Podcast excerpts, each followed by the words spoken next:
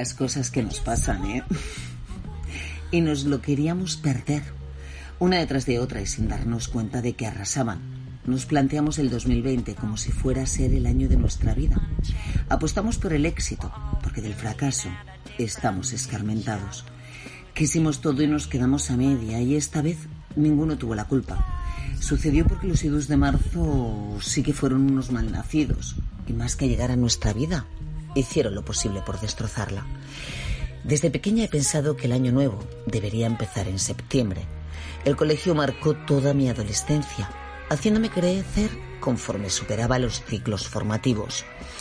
Así que ahora que el 2020 se me jodió antes de que acabara el primer trimestre, seguro que todo lo bueno será lo nuevo que nos llegue en septiembre. Empezaré con más ganas. Habré descansado del horror que ha supuesto la incertidumbre. Pasaré el verano colocando mi nueva vida, abriendo nuevos caminos que me lleven donde necesito. Resurgiré de mis cenizas después del incendio que ha supuesto perderlo todo y empezar de cero. Reinventarse o morir. Acompáñenme este verano a repasar los mejores momentos de este curso. Malén, todo lo que las autoridades sanitarias les permiten. Descansen y sean malos en la misma desbordante proporción, que ya verán, como cuando volvamos tenemos aún más ganas de hacer todo aquello que no nos dejaron. El verano sirve para darnos cuenta de que nosotros no somos ni seremos de los que se dejan ni una sola cuenta pendiente. Celia Blanco. Con todos dentro.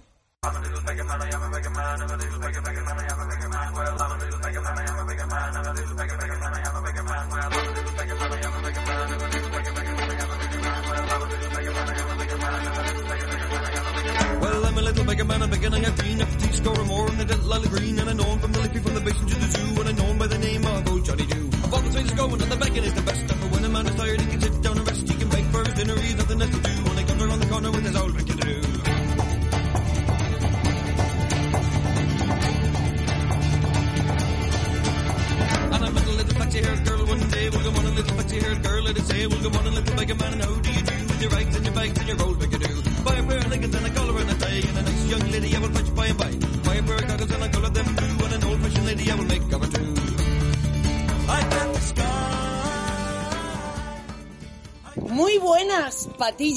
Muy buenas, Celia, ¿qué tal? Bien, recién llegada. Sí, sudando. Ya, porque estamos colocando todo. Y no por lo que pueda pensar nadie, sino porque no. No, no follamos nada. Acabamos de llegar a nuestra nueva vida, así que permítanos que nos despidamos de esta temporada anunciando con la que vamos a empezar en septiembre y enseñándoles un poco lo que va a ser a partir de ahora que la vida y el sexo sea siempre con todos dentro. Porque nos hemos venido a vivir a Almería y lo vamos a hacer desde aquí. ¿Tienen Este programa noticias? 30, sí, poco. Quizá la, la mayor noticia somos nosotros, que hemos llegado hasta el programa número 30, desde enero hasta ahora. Y está muy bien, es todo un logro. Mira, estamos leyendo y viendo muchas eh, opiniones sobre el origen de la COVID, ¿no? Hemos escuchado todo tipo de teorías absurdas y descabelladas sobre pangolines, laboratorios, pero bueno. Eh, ahora he leído una cosa que es surrealista y te la voy a contar. Hay una doctora, que ah, es doctora en Houston, la tía, se llama Estela Immanuel, dice que la aparición de la COVID se debe al sexo con extraterrestres y demonios. Y Me que- y que encanta. entonces, Me eh, encanta. a través de la vacuna nos pretenden eh, instalar... Que no- dejemos de follar. No, que dice que es que la gente se está alejando de la religión y entonces que con la vacuna nos vamos a volver a acercar. En fin, tontería. Lo que pasa es que es médico. A mí lo que me por saco es que sea doctora. También me da un poco por saco que Donald Trump ha compartido el vídeo donde esta doctora exponía sus teorías y, y lo ha compartido desde la cuenta de Twitter de Donald Trump. Entonces, pues bueno, pero se entera más gente, no tiene más relevancia. Aunque un tonto hablando de otra tampoco muy lista, pues Creo que tenemos que empezar a pedir disculpas, un montón de disculpas a todo el mundo, porque este ruido, estamos haciendo esto, no hemos encontrado los micros, Ya. lo tenemos que hacer como podemos. Nos tenemos que despedir así y ustedes nos lo van a perdonar. Y- Dejen de buscarle tres pies al gato, por favor, porque porque es que a veces nos lo pone muy difícil. Vamos a hacerlo todo, todo muy bien, pero hoy necesitamos despedirnos desde nuestra terraza, con todo este mare magnum, porque aquí hay ponienta, hay perros, hay vecinos, hay de todo, hay mucha vida. Hay mucha Bueno, mira, y también la playa que se ve ahí detrás. Bueno, han detenido a una pareja por mantener relaciones sexuales en la playa de Huelín, en Málaga. Eh, estaba realizando una mujer una felación a un hombre eh, después de comer, ahí en, la zona de la ducha. Y bueno, algunas personas llamaron para que la policía acudiese. Entonces yo eh, te lo comento porque yo no lo tengo muy claro y me he leído y he buscado el, el si realmente tú esto lo puedes hacer o no, si tú puedes ir desnudo, si puedes mantener relaciones sexuales en público. Vocaliza, mi amor, que En entre fin. el viento y que no vocalizamos, chungo. Bueno, pues la verdad que lo que sucede y lo que yo desconocía es que, mm, que hay una ley orgánica que está desde 1995 y que tiene un tema un poco que va a sonar antiguo, lo van a ver, que dice así directamente el artículo 185, que es al que se atiene la policía y los jueces después cuando alguien es detenido por practicar sexo en la calle, en la vía pública. El Público. artículo dice, el que ejecutare o hiciese ejecutar a otra persona actos de exhibición obscena, eso es lo que me hace pues está considerado una exhibición obscena, a lo mejor otras cosas no, pero esto sí, ante menores o discapacitados necesitados de especial protección, será castigado con pena de prisión de seis meses a un año o multa de 12 a 24 meses. O sea que realmente esto es a lo que se atienen cuando a alguien lo detienen por practicar sexo en la vía pública. O sea, es que tiene que haber menores o discapacitados intelectuales que se puedan sentir extraños o que les pueda afectar. Claro. Porque realmente el cuerpo humano no se puede considerar por exhibirlo Que sea que algo es obsceno. delito o que sea obsceno. Y entonces se hace por ese motivo. Tengo que decirles una cosa. Me apetece mucho la que vamos a liar a partir de ahora. Así que intenten pasar un buen verano. eh, si tienen vacaciones, disfrútenlas. Pero sepan que nosotros vamos a seguir teniendo con todos dentro, cada viernes a las 10, porque lo que vamos a hacer este verano es recuperar los mejores momentos de esta primera temporada. ¿No te parece? Me parece muy bien que lo hagamos. ¿Te vas a duchar ahora que no te ha dado tiempo a ducharte y me vas a invitar a una cervecita voy, en algún lado? Buenas y Adiós. santas. Hasta muy pronto. ¡Feliz verano!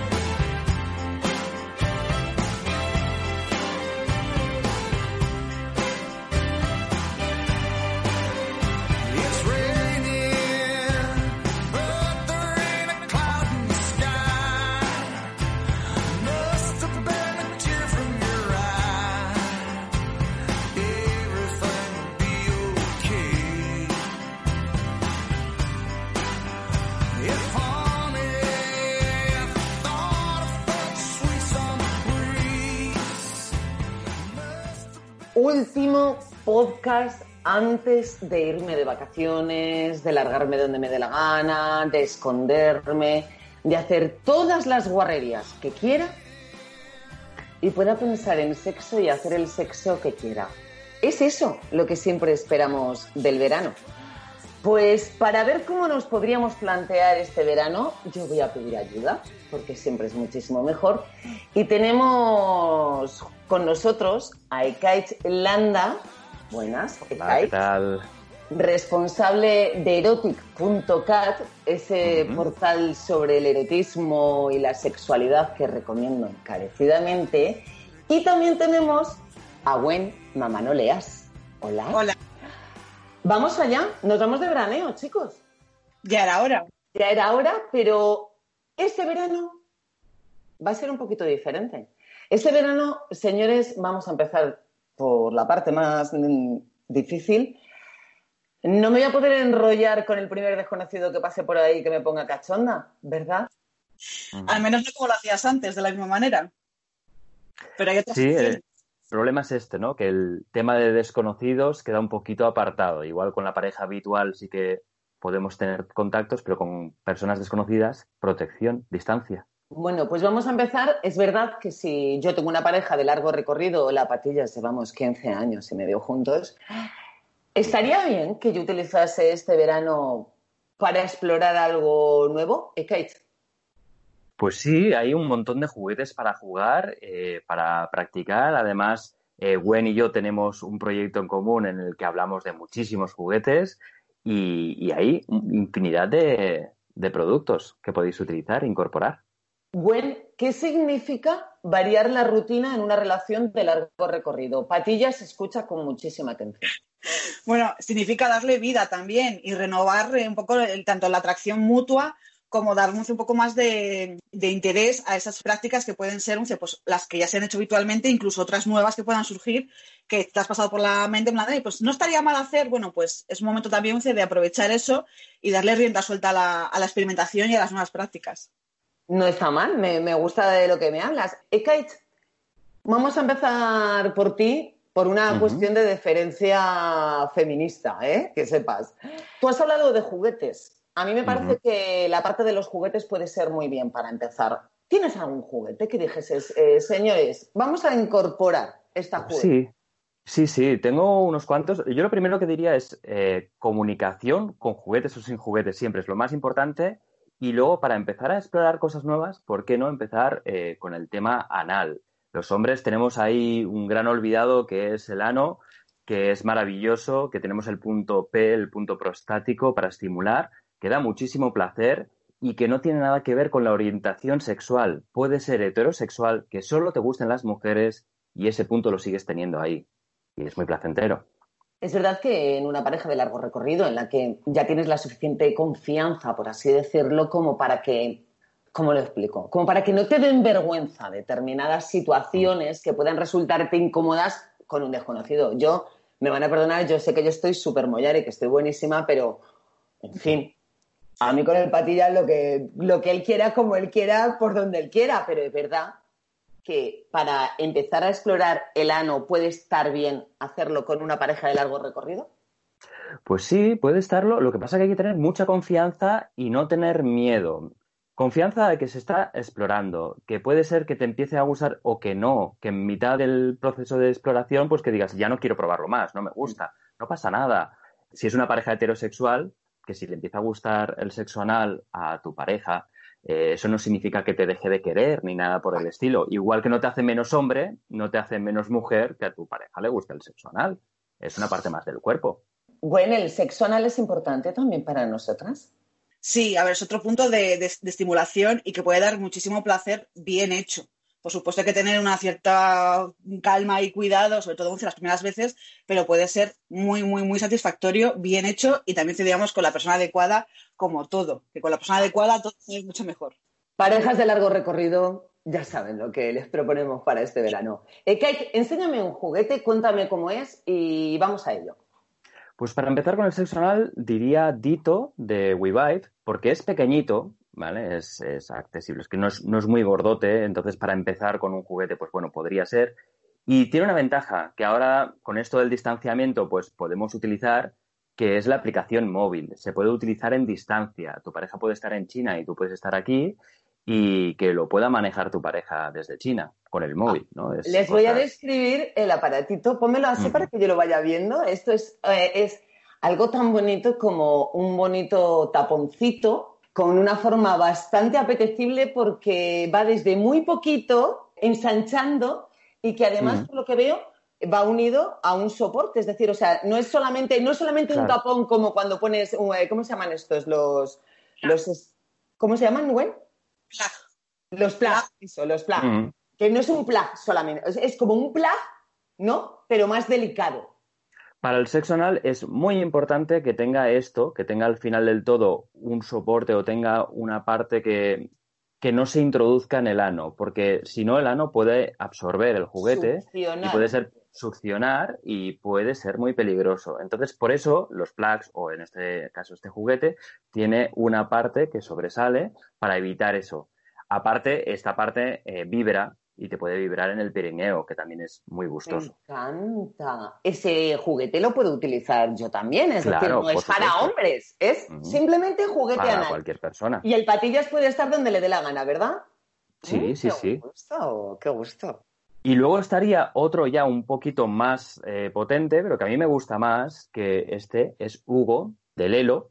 Y este ya es un poquito más gordo, pero lo la ventaja que tiene es que esta parte de aquí estimula mejor el perineo y estimula mejor el punto P, porque es más curvado. Es el un arco, es muy recto. esto es un arco y en Eso uno de los extremos tiene pues para introducir por un lado y en el otro otro más, uno más grande que otro. Y los dos vibran. Los dos vibran, eh, los dos se pueden jugar a distancia. Lo que pasa es que Hugo va con un mando a distancia, muy interesante también, porque cuando sacudes el mando a distancia, vibra el juguete. Es, es un juego muy divertido. Sí, sí, que tu pareja puede estar sacudiendo el mando y de repente el juguete empieza a vibrar. Pero no tiene la aplicación móvil. Entonces, si queremos distancia nivel coronavirus, entonces recomiendo más productos de WeVibe que vienen con. Somos muy fans que no nos patrocinen todavía. Sí, Pero Todavía. Esperemos que. no. todavía, todavía. Gwen, dime tu oferta. Tú sacas aquí uno de tus juguetes y ¿cuál pones? Bueno, pues yo te enseño Nova 2 de WeVibe, que es un rabbit, un típico vibrador para estimular la vagina y el clítoris a la vez, solo que en este caso la parte que estimula el clítoris es, eh, a primera vista es como más grande, solo que se dobla, entonces de esta manera va a alcanzar el clítoris, lo pongamos como lo pongamos y tenga la distancia que tenga entre el clítoris y la vagina, o sea, siempre va a haber contacto directo con el clítoris y con la vagina.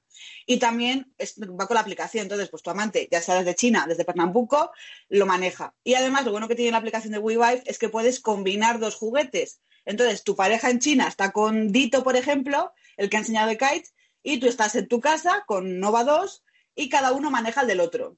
Y además también puedes en la misma aplicación pues mandarte fotos, escribir, hacer videollamadas y todo eso con la seguridad de que no puedes hacer capturas de pantalla ni nada. O sea, es una aplicación muy segura, con lo cual para eh, este momento dice experimentar incluso con desconocidos a través de internet o no, o lo que quieras, ¡Me es muy encanta! y tiene mucho morbazo. Vamos a ver, es que es evidente que las medidas de seguridad las tenemos que mantener. Esto trae implícito que tenemos que mantener distancia de seguridad con la persona a la que no conocemos, metro y medio mínimo, dos metros, lo cual dificulta muchísimo lo de follar. Esta pandemia nos está obligando, señores, a cambiar el concepto de sexualidad. ¿Eh? Yo lo que veo es para las personas que no tienen una, una relación monógama, eh, sí que les está complicando mucho las cosas. Porque claro, cuando estás con una monogamia, una pareja estable, que siempre tienes la misma persona y tal, bueno, pues eh, al final es tu familia, que dicen, ¿no? Es, es tu núcleo de confianza y aquí sí que puedes tener relaciones y no pasa nada. Si además vives con esa persona, pues más seguro todavía. El problema son las personas que no tienen una monogamia como tal y están en relaciones poliamorosas, liberales, que contactan con mucha gente y, y esto sí que es un foco de virus eh, como cualquier ETS, porque al Claro. final una ETS, si no tienes protecciones con condón, pues eh, en estos círculos se expande muchísimo. Si lo pilla Claro, uno, lo pillan El todos. problema es que eh, yo antes me podía proteger en una orgía con algo tan sencillo como medidas condón. profilácticas. Ahora no me puedo proteger con medidas profilácticas porque ni siquiera en el sexo gomoso, que era mi, mi gran esperanza, que yo poniéndome un traje de látex pudiese restregarme con desconocidos, que no hay cosa que me pueda apetecer más. Y sin embargo, tampoco, porque hablamos del tema y quedó demostrado que no cumplen las medidas de protección necesarias. Entonces, el sexo pasa porque mi próximo amante, si es un desconocido, si es mi señor marido, pues o no, pero si es un desconocido, tenga que estar a metro y medio. Tenemos que cambiar nuestra forma de concebir el sexo. Sí, Sí, entonces ahí entran otros juegos que ya sea el Voyeur, ya sea eh, un striptease, ya sea, hay muchas cosas que nos pueden erotizar, ¿no? Por eso, si antes cuando estábamos confinados tirábamos eh, de videollamadas y de sexting y todo un juego a distancia, pues tenemos que seguir con ese juego, aunque podamos vernos a dos metros, ¿no? Mm. Porque al final dos metros, pues bueno, sí puede ser erotizante, pero hay que mantenerlo de cara al coronavirus. para un poco retomar el, o sea, bueno, no, no retomar, sino olvidar un poco el, coito- el coitocentrismo. O sea, Sí. nos va a obligar a mirar más allá de la sexualidad y poder eh, disfrutar, pues eso, de, de tu pareja, o bueno, tu pareja, o tu amigo con derecho a roce eventual a metro y medio, dos metros, masturbándose mientras tú te masturbas y os miráis. Que dicen, no hay contacto directo, pero estás teniendo sexo en vivo, por así decirlo. Claro, Entonces, no, no, está, estás ahí, está al frente. O sea, estamos. Entonces, bueno, pues hay que darle una vuelta más a la sexualidad, quizás retomar cosas de, de nuestra adolescencia, pero bueno, de sacarle el máximo partido a la situación dentro de lo que podamos. si no puedes con tu enemigo, te tienes que unir. No te queda otra, porque eso se llama supervivencia en este sentido. ¿Creéis que podemos plantearnos que el verano del 2020 fue el verano en el que cambiamos la sexualidad? No sé si cambiarla definitivamente, pero sí darle una, una buena sacudida. Mm. Yo El creo que está pasando que- en todos los se- sectores, o sea, no Sí. solo en la sexualidad, al final. Claro, Nos el trabajo ha cambiado, el trabajo ha Mm. cambiado, ¿no? El trabajo ha cambiado, ha cambiado nuestra forma de relacionarnos en la calle, ha cambiado nuestra forma de comprar. ¿Creéis que el sexo va a tener, o sea, está ya ha cambiado, porque ya ha cambiado, es evidente? La forma de conocerse está cambiando, ya las discotecas no son un punto de encuentro, sino que se utilizan aplicaciones para conocer parejas nuevas, porque claro, es que si no hay una discoteca abierta, pues ¿cómo conoces a una persona nueva? Pues te vas a Tinder o otras tantas aplicaciones que hay. Entonces sí, cambios hay. estaremos dispuestos a cambiar también de personalidad, porque claro, estamos hablando de, de dejar de sobarnos, de nosotros los mm, creo que los latinos somos además Sí. cariñosos, somos sobones, en fin, a mí me resulta muy curioso y me resulta muy difícil relacionarme Muchísimo. con la gente a la que quiero abrazar y no puedo. Así es, el tener que dar el abrazo mental casi es bastante complicado ya cuando entramos en entornos eróticos, pues bueno, el- el- la necesidad de contacto físico en determinados momentos obviamente llama mucho y el hecho de no poder hacerlo, pues bueno, aunque también yo creo que vamos a aprovechar ese punto de prohibición para eh, aumentar un poco también el- la excitación, o sea, en plan de, ay, no puedo, pero tengo más ganas y eso también puede crear pues que haya pues más morbo entre la pareja o entre las personas que se encuentren. Eh, erotic.cat, ¿qué significa el erotismo en todo esto? ¿Qué podemos Pues sacar de bueno? El erotismo es muy importante. Cuando ha habido censuras en la historia, el erotismo se ha aprovechado de ello y de cualquier pequeña cosa prohibida hacía un tema mm, que lo convertía en gigante, ¿no? Y se buscaban dobles sentidos a las palabras, se hacían referencias sutiles y ahora mismo podemos hacer lo mismo. Es lo que decimos, ¿no? A veces igual pasar una mano por un brazo ya puede ser algo erótico ahora mismo porque no te puedes tocar. Es triste, pero de momento es así, estamos en esta situación. Quiero decir que, encontramos muchísimos eh, referentes en- para erotizarnos en, en el arte, en literatura. Eh, nos estamos olvidando que somos muy visuales, nos vamos mucho al porno, a mirar y demás, y a veces que te hagan una llamada y te digan según qué cosas al oído puede ser muchísimo más excitante que que te envíen una fotografía desnuda.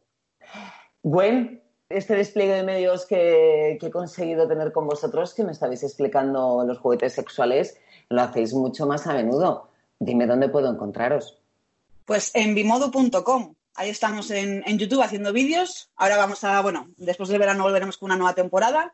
Haremos algunos cambios, adaptándonos a las nuevas situaciones que vivimos. Pues bueno, ahí estaremos en bimodo.com con nuevos vídeos hablando de juguetes y de cosméticos y, y cositas varias. Pues señores, disfruten muchísimo de su verano, descansen, hagan todas esas cosas que quieran hacer y por favor, por favor, por favor, tengan todo el sexo Igual, un placer hablar contigo, Celia. Un saludo.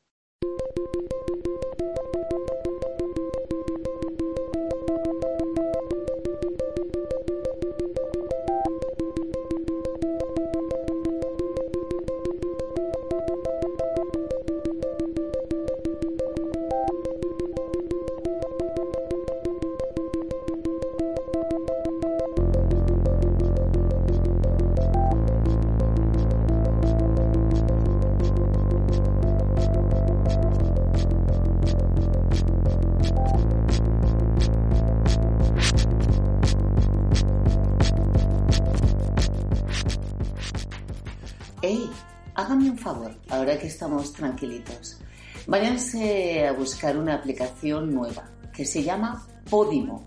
Es gratis y es muy fácil, pero lo mejor es que los podcasts se escuchan en super calidad y que además tienen ya la primera temporada de Con Todos Dentro y encima sin publicidad, además de todos tus programas favoritos. Échenle un ojo y síganos.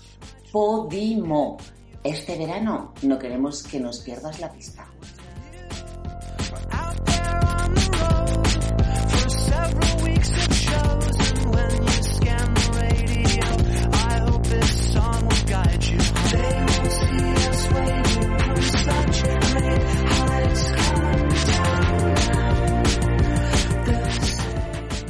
Cada vez que yo digo que uno de cada cinco hombres tiene problemas de disfunción eréctil y que a partir de los 50 años esto se convierte en uno de cada dos, pues empiezan los sudores, los problemas y empieza la gente que me lo quiere rebatir. Señores, les aseguro que este dato me lo ha dado, pues eso, los profesionales. Muy buenas, pues estamos con Eduard García Cruz, andrólogo y ha sido a este programa. Hola Eduard, ¿estoy mintiendo en algo? No, no mientes en nada. Esos datos sabemos solo más o menos desde hace 30 años que son así. Eh, y además esos datos se han replicado estudio tras estudio en todas partes del mundo. Lo que pasa es que, y eso seguro que a Ignacio le pasará lo mismo, cuando viene alguien a consulta te sigue diciendo, es que no conozco a nadie que, me, que le pase esto. Y dices, no, claro. Y yo siempre les digo, tus amigos no te lo cuentan a ti, tus amigos me lo cuentan a mí. Claro. Porque es algo que los hombres no nos explicamos, especialmente cuanto más amigos seas, menos te lo voy a explicar, pero es un dato, vamos, eh, sabemos que muchos hombres a partir de los 50 empiezan a tener problemas en la esfera sexual, eso es clarísimo. El Ignacio al que se refiere Eduard es Ignasi Puig Rodas, que está también con nosotros, que él es sexólogo, es psicólogo, especialista de terapia de parejas y en sexualidades no convencionales y es otro de los tipos a los que yo más recurro. Ignasi, ¿es cierto que los hombres no reconocen que tienen problemas de disfunción eréctil? gente que nos escucha recordará una de las máximas de House de todo el mundo miente. El sexo, eso es más frecuente que en ninguna otra cosa. Evidentemente, eh, en el sexo to- todo el mundo tiene que dar la imagen de soy muy capaz. Por otra cosa, admitir que se tienen problemas de disfunción, sobre todo que se tienen problemas con una cosa que no se puede controlar, como es que yo no puedo decir un, dos, tres, erección, ya. Mi pene no va a obedecerme. Mi pene hará lo que le salga de las narices. No poder controlar algo y encima tener problemas en ese algo que no se controla es difícil de admitir, por la cual cosa la gente generalmente no lo cuenta. Yo tengo que contar eh, que hemos recibido una carta en las cosas de la tana arroba con todosdentro.com que a mí me ha gustado mucho. Yo se la he pasado a cada uno de estos señores y los tres nos hemos congratulado bastante, pero queremos que todo el mundo se haga partícipe de esta carta porque es de un tipo que me la manda desde Centroamérica, no voy a decir desde dónde porque es muy susceptible de que lo pueda localizar. Y me cuenta, bueno, pues que tiene 41 años, que tiene una relación abierta desde hace 7 años y los últimos años pues han sido bastante estresantes por la falta de seguridad económica y que desde hace año y medio encontró cierta estabilidad. Con esta estabilidad también apareció una persona más, que es una amiga con la que tenía confianza y esa noche pinchó. Reconocer que pinchas una noche, Eduard García, eh, es importante decir, hostias, esto, esto no me había pasado antes. Hay que reconocerlo. A mí me hace mucha gracia eso. Yo he pinchado y yo no conozco a ningún hombre ah, que no haya pinchado nunca. Conozco a muchos hombres que no me lo han dicho nunca, pero es algo que todos hemos pinchado alguna noche y es súper sano eh, decirlo porque no somos robots, porque como decía Ignasi, pues no funciona, pues yo qué sé, ese día igual te tomas una copa de más o estás más nervioso o tienes algo en la cabeza y no funcionas igual de bien y no pasa nada. Y es súper sano quitarte la presión de resultados y quitarte la ansiedad. Tenemos días buenos y malos. y Siempre lo cuento como en el fútbol. Pues si no metes todos los días, pues no pasa nada. Es una buena definición. Eh, Ignasi, ¿reconocerlo ayuda? Reconocerlo ayuda a no darle un peso negativo. En, sexología o en la sexualidad, el, más que el problema en sí que una persona pueda llegar a tener, el, jaleo viene, y perdón por la palabra, por la carga emocional que le damos a eso. Si yo no quiero admitir que he podido tener un gatillazo, hablando en plata, es hora de todavía sea más complicada porque, claro, el peso emocional que tiene para mí admitirlo. En cambio, si por lo que decimos de, vale, sí, esto ha pasado, ok, ¿y qué? Justamente, y, y que sé que no es un paso fácil decir un ¿y qué? Pero poder decirlo lo que permite es no darle un peso excesivo, lo cual cosa empezar a tratarlo con más naturalidad, por tanto tener mejor garantía de que eso a la larga pueda solucionarse. Nos sigue contando nuestro oyente que después de Navidad empezó a notar que a veces con su pareja no solamente le había pasado con aquella aventura que él incluso ataña que fuese remordimiento, sino que además le empieza a pasar con su pareja. ¿El remordimiento es un mal asunto en temas de cama, Eduard? Uh, esto, eso seguramente es más para Ignacio. Yo creo que así, a nivel de usuario me parece que sí, pero esa es una pregunta sobre todo para Ignasi. Inés, ¿el remordimiento es mal consejero de cama? Sí. El remordimiento es un mal consejero de cama, la ansiedad es un mal consejero de cama, la presión araña es un mal consejero de cama, la responsabilidad en la tarea es un mal consejero de cama. Hay una serie de lo que yo le llamo actitudes respecto al sexo que no, no nos ayudan a poder funcionar como nos gustaría en la cama. Y si una persona tiene remordimientos y por tanto tiene culpabilidad, una de las cosas que podría hacer es, en vez de callárselo, mirar de solucionarlo. ¿Cómo? Eso ya es otro asunto, pero al menos solucionarlo. Ya, pero hablas de solucionar, fíjate, solucionar una infidelidad, ese es un tema que tenemos que tratar porque es un tema que a mí me encanta, pero, pero lo que te quiero decir, el hecho de que estés estresado sí que de verdad afecta a que no puedas tener una erección. Este chico nos cuenta que además empezó a tener ataques de bruxismo. Vamos a explicar lo que es el bruxismo, que yo, yo además lo padezco, yo duermo con una férula porque yo me he destrozado todas las muelas de apretar Ah. tanto los dientes, me las he explotado todas, todas mis muelas son falsas. ¿Este tipo de cosas nos deben llamar nuestra atención? ¿Son indicadores de algo? Yo entiendo que son indicadores de ansiedad, ¿no? De que no estás viviendo bien, algo que te está poniendo nervioso, te está generando disconfort y eso se traduce en el bruxismo, en dormir mal, en comer mucho o poco, en un montón de cosas. Eso cada uno procesamos el problema de una manera muy particular y luego la respuesta pues son más o menos variadas, pero algo no va bien. Inés, y tú y yo hemos hablado alguna vez precisamente de lo difícil que es gestionar eh, los asuntos sexuales cuando tienes alguna enfermedad o, o cuando de verdad tu salud ya tiene algún otro componente que distorsione mucho eso. ¿Por qué el, el sexo entra tan poco en los asuntos médicos? Es que yo esto lo he hablado mucho con Eduard, que es un médico empeñado en que el sexo entre en los asuntos médicos. Tú como sexólogo, ¿crees que el sexo tiene que entrar en los asuntos médicos? Debería. La cuestión es, ¿tiene lugar?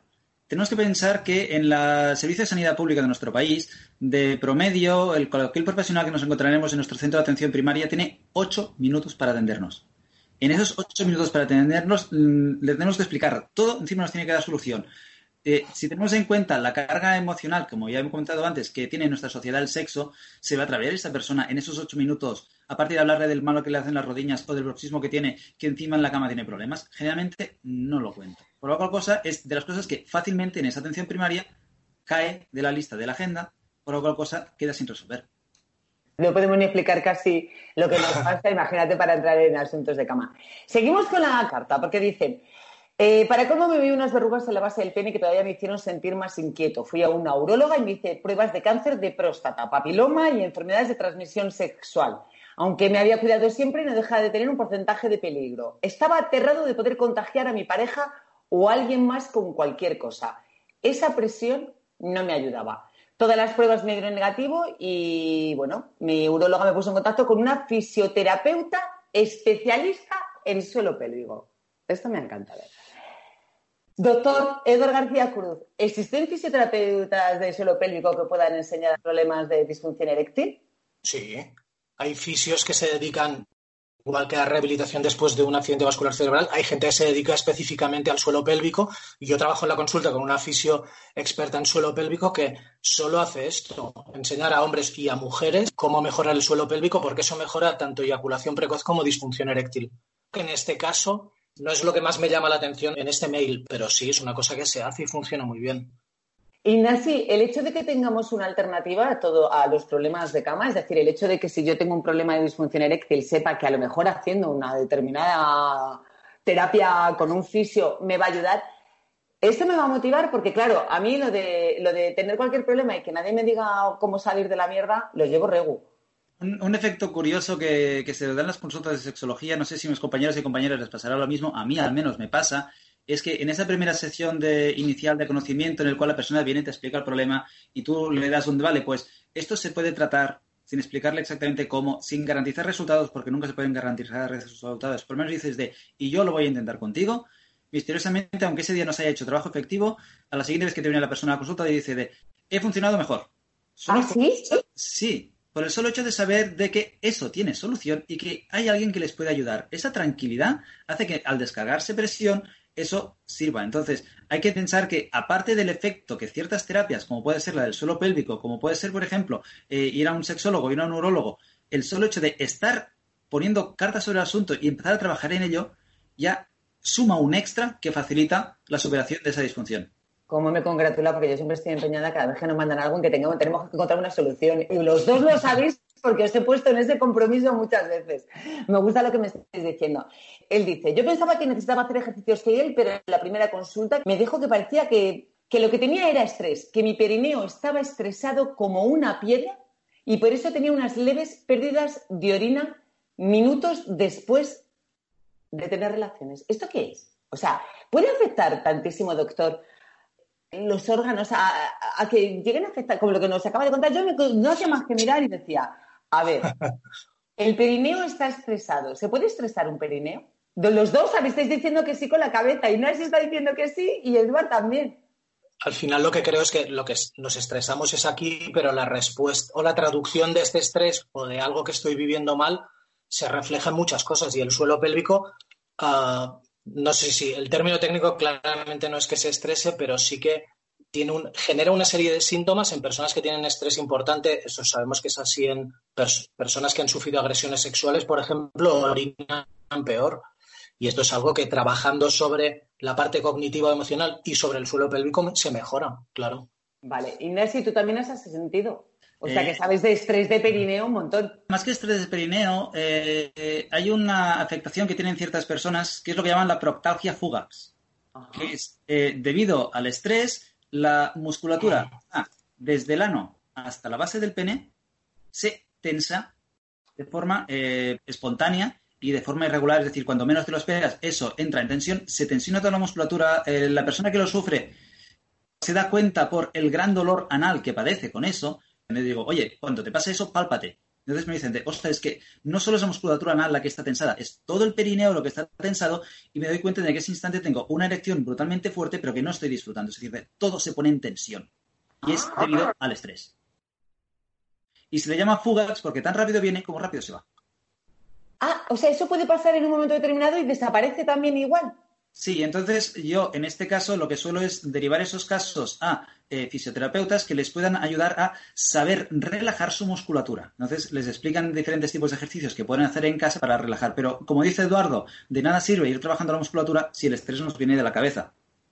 Y ahí en estos casos, cuando yo tengo estrés, ¿a quién tengo que recurrir? Doctor, ¿a quién tengo que recurrir, señor sexólogo? ¿A quién recurro cuando tengo estrés? ¿Quién me puede desestresar? Yo suelo decir que muerto el perro, muerta la rabia. Entonces, dice, estrés no es más que una respuesta de nuestro cuerpo a una serie de situaciones ambientales. El estrés debería ser una respuesta corta y temporal a momentos intensos, pero vuelvo a repetir, cortos en el tiempo. El problema está en que en nuestra sociedad esa respuesta de estrés se suele dar muy alargada en el tiempo. Al darse esa respuesta alargada en el tiempo, toda la reacción del estrés, que en principio debería ser beneficiosa de nuestro cuerpo porque nos prepara para la huida o para el combate, acaba generando unos grandes problemas a nuestro cuerpo. Entonces, volviendo al muerto el perro, muerto la rabia, identificar por qué estamos estresados o estresadas y una vez hecho esto es combatámoslo. Que muchas veces dices, vale, sí, es que estoy estresado porque mi jefe me está haciendo moving en el trabajo, vale, qué, fácil es solucionar eso. Quizá no sea tan fácil, pero al menos has identificado la causa. Ya es un primer paso para decirte, vale, pues si eso es el problema, céntrate en eso. Tal y como te estaba escuchando, estaba pensando que entenderás entonces que yo me vaya de Madrid, me vaya y deje aquí a toda esa rabia, ¿no? O sea, voy a matar todo mi estrés, definitivamente, ¿no? Deseo que seas muy feliz a donde te vas ahora. Bueno, vamos a terminar porque lo que nos dice realmente nuestro oyente y que era con lo que yo quería terminar esta primera temporada y con vosotros dos, que sois dos de los que más me aguantáis, Decía que después de un mes de haber estado con este tratamiento, asistiendo dos veces por semana para recibir todas las terapias que le habían puesto, como electroestimulación, que es algo que Eduard conoce muy bien, la electroestimulación de pene, ¿verdad, Eduard? Se usa para el suelo pélvico, sí, sí. Eh, como la electroestimulación, he conseguido volver a tener las mismas relaciones que antes. Vuelvo a ser el mismo que antes. Y lo único que quiero, y te cuento esta experiencia, es para animar a cualquier persona a que cuando tenga un problema similar, lo primero que tengan que hacer es ir al médico. Señores, este es el mensaje con el que nos tenemos que quedar, Ignasi, a los profesionales. Sobre todo, no ir tarde, porque no sé si le- a Eduard le pasará lo mismo que a mí, pero nos vienen ciertas personas que cuando te vienen y dicen, ya he probado de todo, y entonces dices, vale, ahora me estás viniendo con un caso bastante enquistado. Si hubieras venido antes, esto hubiera sido más fácil de solucionar. ¿Y tú, Eduard, qué opinas? A mí me pasa de gente que viene porque han tenido dos semanas malas que dices, hombre, date un, date un tiempo, que, o sea, no- el primer día que tienes un mal día no pasa nada. O cosas como lo que comenta Ignasi, de gente que yo he visto gente con disfunción eréctil de 20 años de evolución. Ahí dices, eh, hay que arremangarse. No, no yo, sino él se va a tener que arremangar. Va a necesitar yo ahí, no, no le ayudo yo solo, sino que lógicamente tengo un- una psicóloga, Carmen Sánchez, que es la que lleva la mayor parte de esos casos. Pero completamente de acuerdo. Hay mucha gente que se lo toma muy a pecho una vez y otros que dicen que esperan años y años a buscar ayuda.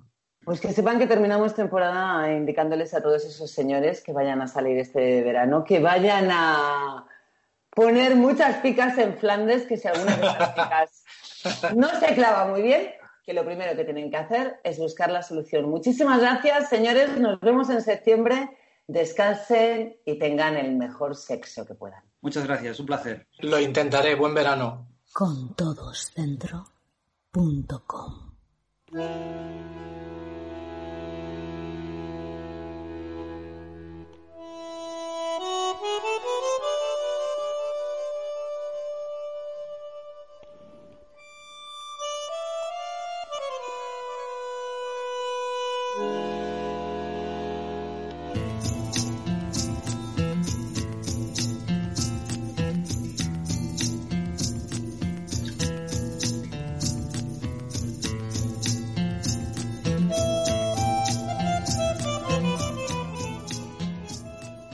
Este verano, la revolera me dio fuerte.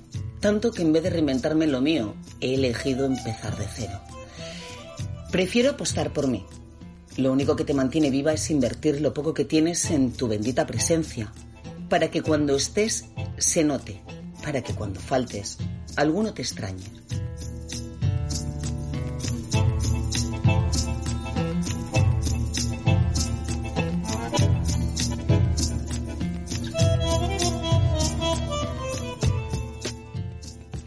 Ya que este verano no follaremos con desconocidos, ¿qué menos que apostar por una misma?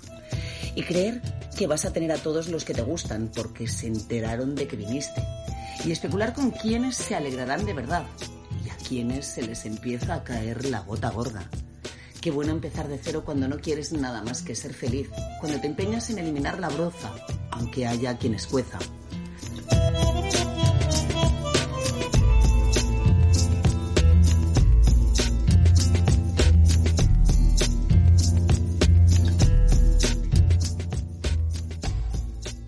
No sé cómo se plantean este verano del coronavirus, el verano que no pudimos follarnos a los guapos del chiringuito. ¿Será que me he hecho mayor? Porque a esos guapos no los deseo. Solo aspiro a que la próxima vez que entren de nuevas en mi cama, asuman que yo he venido a este mundo a ser feliz. Y solo me juntaré con quienes hagan todo lo posible para que lo sea. Ya lo siento, pero yo me cansé de sufrir.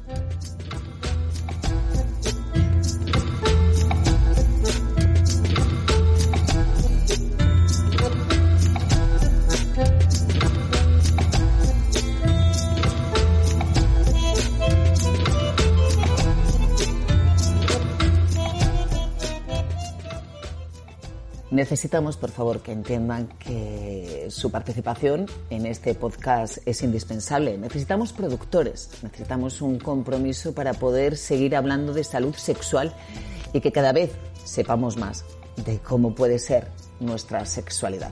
Así que entren por favor en contodosdentro.com, busquen Apóyanos y dejen su donativo. Da igual, puede ser un pequeño donativo solamente una vez, pero este programa les necesita también a ustedes, porque la vida y el sexo solamente la haremos impecable si la hacemos con todos dentro.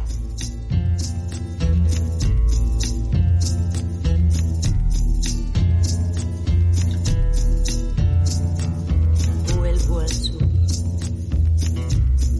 Como se vuelve siempre al amor. Vuelvo a vos con mi deseo, con mi temor. Llevo el sur como un destino del corazón.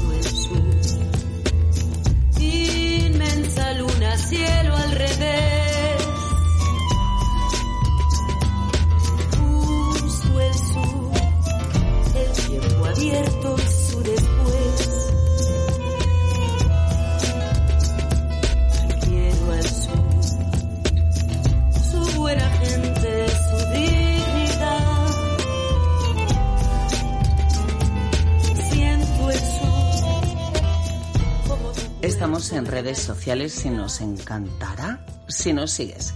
Si lo que te gusta es Twitter, arroba con todos dentro guion bajo, pero si lo tuyo es Instagram, mucho más fácil, con todos dentro y aquí estamos.